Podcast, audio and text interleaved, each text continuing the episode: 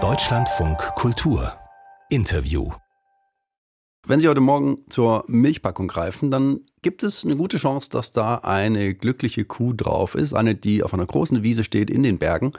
Das passt nicht so zu den Bildern von Stallkühen, die als Milchmaschinen funktionieren sollen. In der Klimaschutzbewegung sind diese Kühe ein Symbol dafür, was alles falsch läuft aus deren Sicht. Da ist die Kuh ein Klimakiller. Das muss sie aber gar nicht sein, sagt der Journalist und Autor Florian Schwinn.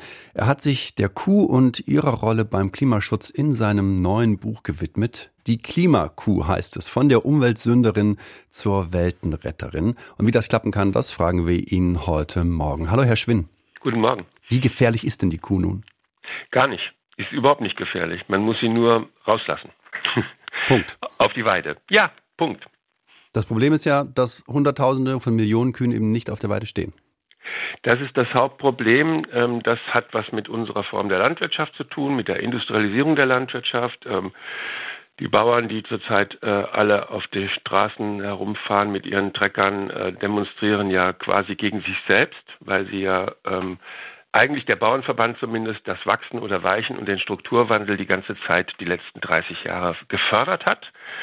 Und ähm, darum geht es jetzt. Das heißt, wir könnten eine Landwirtschaft haben, die nachhaltig ist, die umweltverträglich ist, die kein Klimaproblem ist, sondern eher eine Klimaretterin ist, wenn wir anständig zum Beispiel mit den Tieren umgehen würden. Und darum geht es in meinem Buch. Es geht in diesem Fall um das Nutztier, was für uns das Allerwichtigste ist, nämlich das Rind, mit dem wir aufgewachsen sind, mit dem auf dessen Rücken wir sozusagen unsere Kultur gegründet haben, weil ohne Rinder wären wir überhaupt nicht da, wo wir heute sind. Das heißt, da geht es auch tatsächlich um ein Stück weit mehr um das aktuelle Klimaproblem in Ihrem Buch, sondern auch ein Stück weit unser Verhältnis zur Kuh? Ja, unser Verhältnis zum Nutztier, unser Verhältnis zur Kuh in diesem Fall, ähm, weil wirklich es ist so, dass in der ersten Stadt, die die Menschen jemals gebaut haben, äh, Çatalhöyük im heutigen, äh, im heutigen Anatolien, ähm, tatsächlich schon Rinderhaltung der Fall war. Also gerade als wir sesshaft wurden, hatten wir schon Rinder und unsere erste Religion in Anführungsstrichen war ein Stierkult. Jetzt haben Sie gesagt, die Kuh ist eigentlich nicht das Problem, sondern eben die vielen Kühe im Stall. Die müssen einfach nur raus.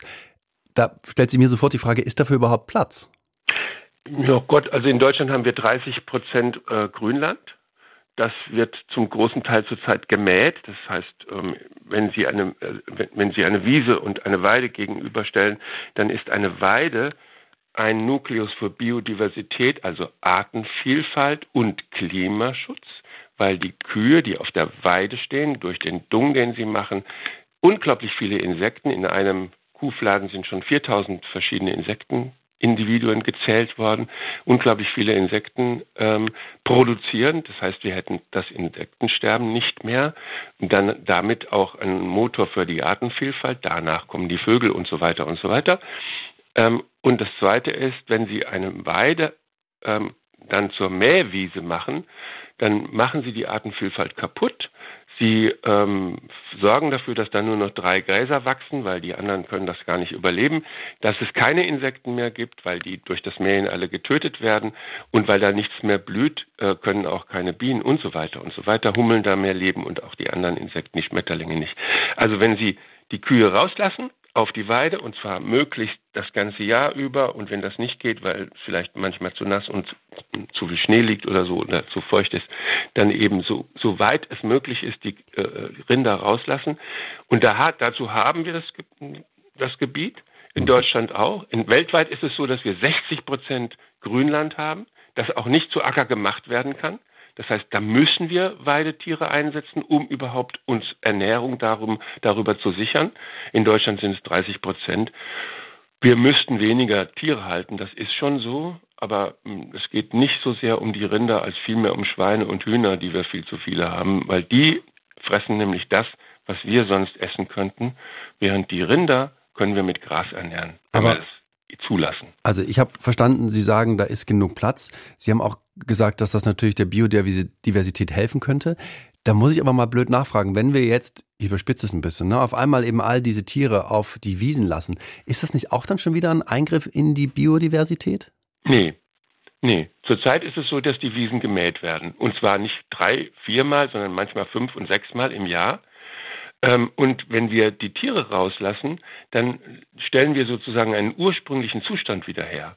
Wir können mit diesen Weidetieren draußen, wenn wir das wirklich einfach wenig eingreifen und es nicht intensiv beweiden, sondern extensiv beweiden, also wenige Tiere, ja, wir haben zu viele Tiere, das stimmt schon, aber wenige Tiere auf die Weiden lassen und wenn wir zum Beispiel auch sehen, dass wir äh, in der Fruchtfolge auch auf den Äckern ähm, Kleegras haben, was ja wieder dann die Tiere beweiden könnten, wenn man es nicht in die Biogasanlage schmeißen will, sondern vielleicht den Mist in die Biogasanlage schmeißt, dann tut man auch ganz viel fürs Klima. Mhm. Nicht nur für die Biodiversität, auch fürs Klima tut man dann sehr, sehr viel. Und dieses Märchen, dass die Kuh Methan ausstößt und deshalb das Klima schädigt, das ist wirklich eines. Denn das Methan, das was wir mehr, Nein, also sie stößt natürlich, alle Wiederkäuer stoßen Methan aus. Das ist nicht viel, aber sie stoßen Methan aus. Ähm, das tun auch Giraffen und Gnus und äh, Bisons und so weiter. Deshalb will ja auch niemand äh, Giraffen und Gnus umbringen, aber Kühe sollen abgeschafft werden. Schon richtig, dass wir zu viele haben, aber nicht so viele, äh, nicht so viel zu viele, dass wir damit das Klima schädigen würden. Wir haben in den letzten 10, 20 Jahren einen deutlichen Anstieg äh, von Methan in der Atmosphäre, aber wir haben einen Rückgang der Rinderhaltung weltweit. Es sind weniger Kühe, aber es ist mehr Methan. Wo kommt das Methan her? Vom Fracking. Was kaufen wir für Gas ein? Frackinggas. Hm.